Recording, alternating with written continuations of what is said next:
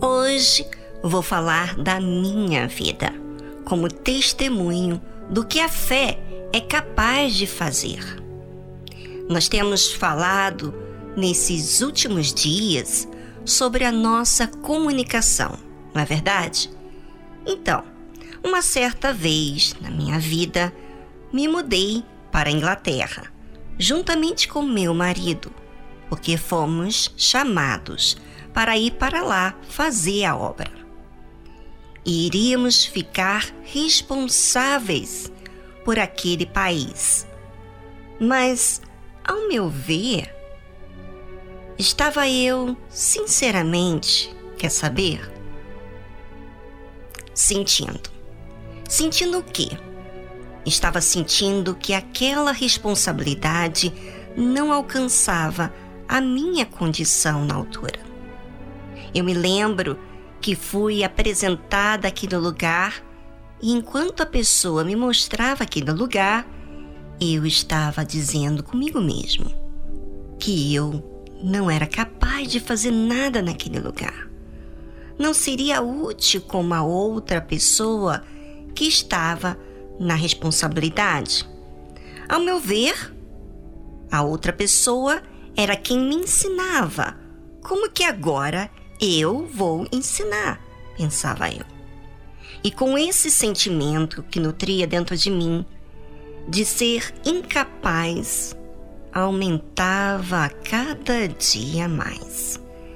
E olha só, mesmo ouvindo a palavra de Deus que falava de uma atitude de revolta, eu seguia sentindo.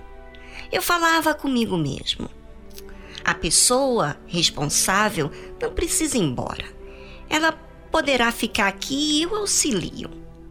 Mas isso não era os planos de Deus. Mas como estava sentindo, eu não pensava em Deus. Focava apenas nas minhas razões. Talvez você que está me ouvindo está desse mesmo jeitinho aí tem suas razões mais fortes dentro de você do que propriamente tudo o que você já ouviu. Até que chegou um dia, com tanto sufoco, porque eu vou dizer uma coisa a você, ouvinte, e você vai concordar comigo. Eu estava tão pesada com esses conflitos que eu não aguentei mais. Aí que me passou falei que um dos compromissos que havia recebido que eu não me via em condições. Quando eu citei isso, logo a minha irmã disse: Que isso? Você é tão forte! Ela me via assim, mas eu não me via assim. Meus olhos encheram de lágrimas. E aí, meu pai disse: Olha, se você não quer fazer, então não faça. Ele não queria que eu me sentisse obrigada. Mas quando ele me disse isso, que eu tinha escolha, eu me indignei. E foi quando realmente pensei: fui chamada para servir a Deus, independentemente do que eu sinto ou deixo de sentir. Sou servo e agora me diz que eu posso escolher? Não. Isso não é o que eu quero. Eu quero continuar ser servo e não senhor da minha vida. Fui para casa, chegando lá, estava eu sozinho. E foi quando fiz uma oração que jamais esqueci e que, inclusive, me ensinou como deveria orar quando houvesse situação assim como eu estava vivendo. Ah, mas você só vai saber após essa linda música instrumental, Éden, de Daniel Figueiredo, de Gênesis, novela Gênesis.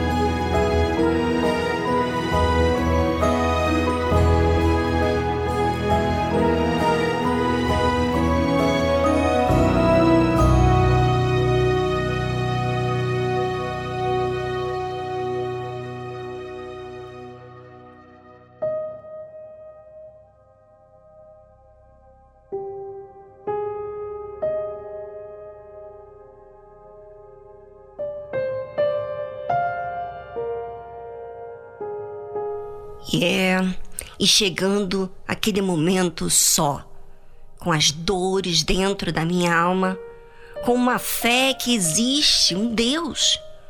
Não havia como eu saber que existe um Deus e continuar vivendo do jeito que estava vivendo. A culpa não era de Deus.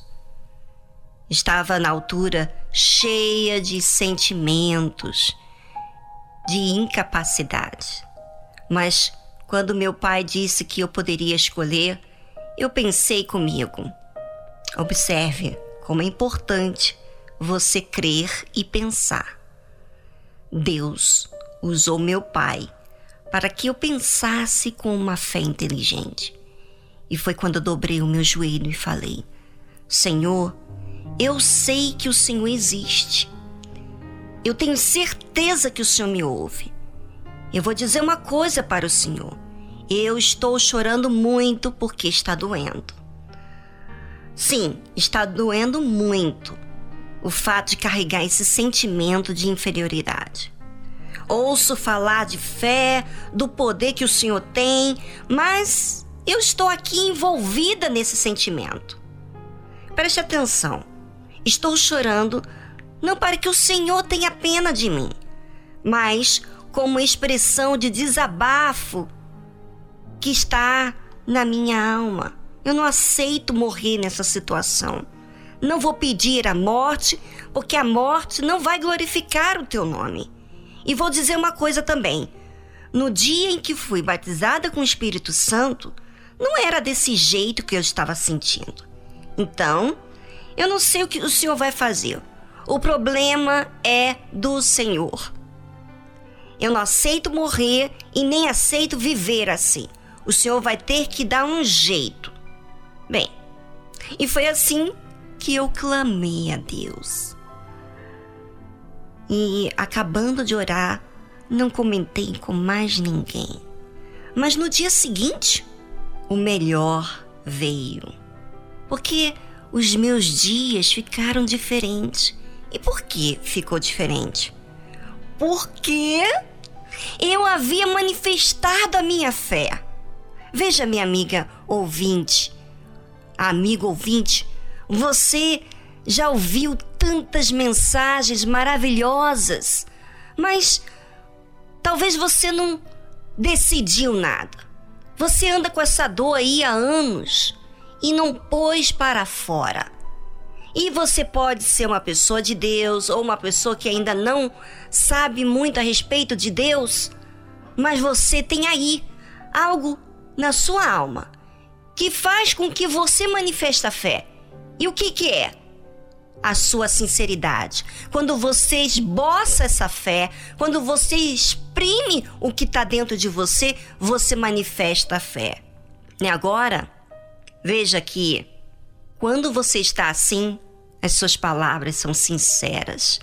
Pode ver, não são mais automáticas, religiosas, sabe aquela repetição de palavras? Não. O raciocínio demanda de você crer e falar da sua realidade. No meu caso, eu já era batizada com o Espírito Santo, estava servindo a Deus, mas eu não estava tomando a arma que Deus me havia dado. E Deus se agrada quando você e eu manifestamos a nossa fé. Eu convido você ouvinte que está em um sufoco danado, vivendo emoções que estão te sucumbindo. Então, sabe o que você vai fazer agora? Vai para um lugar solitário e desabafe o que está aí dentro da sua alma e peça a Deus que lhe salve, porque este sentimento, pouco a pouco, está te levando a se afastar de Deus. Por quê? porque você anda de forma superficial, tentando camuflar o que está dentro de você. Revolte-se contra isso e odeia tudo aquilo que te faz não ser sincero.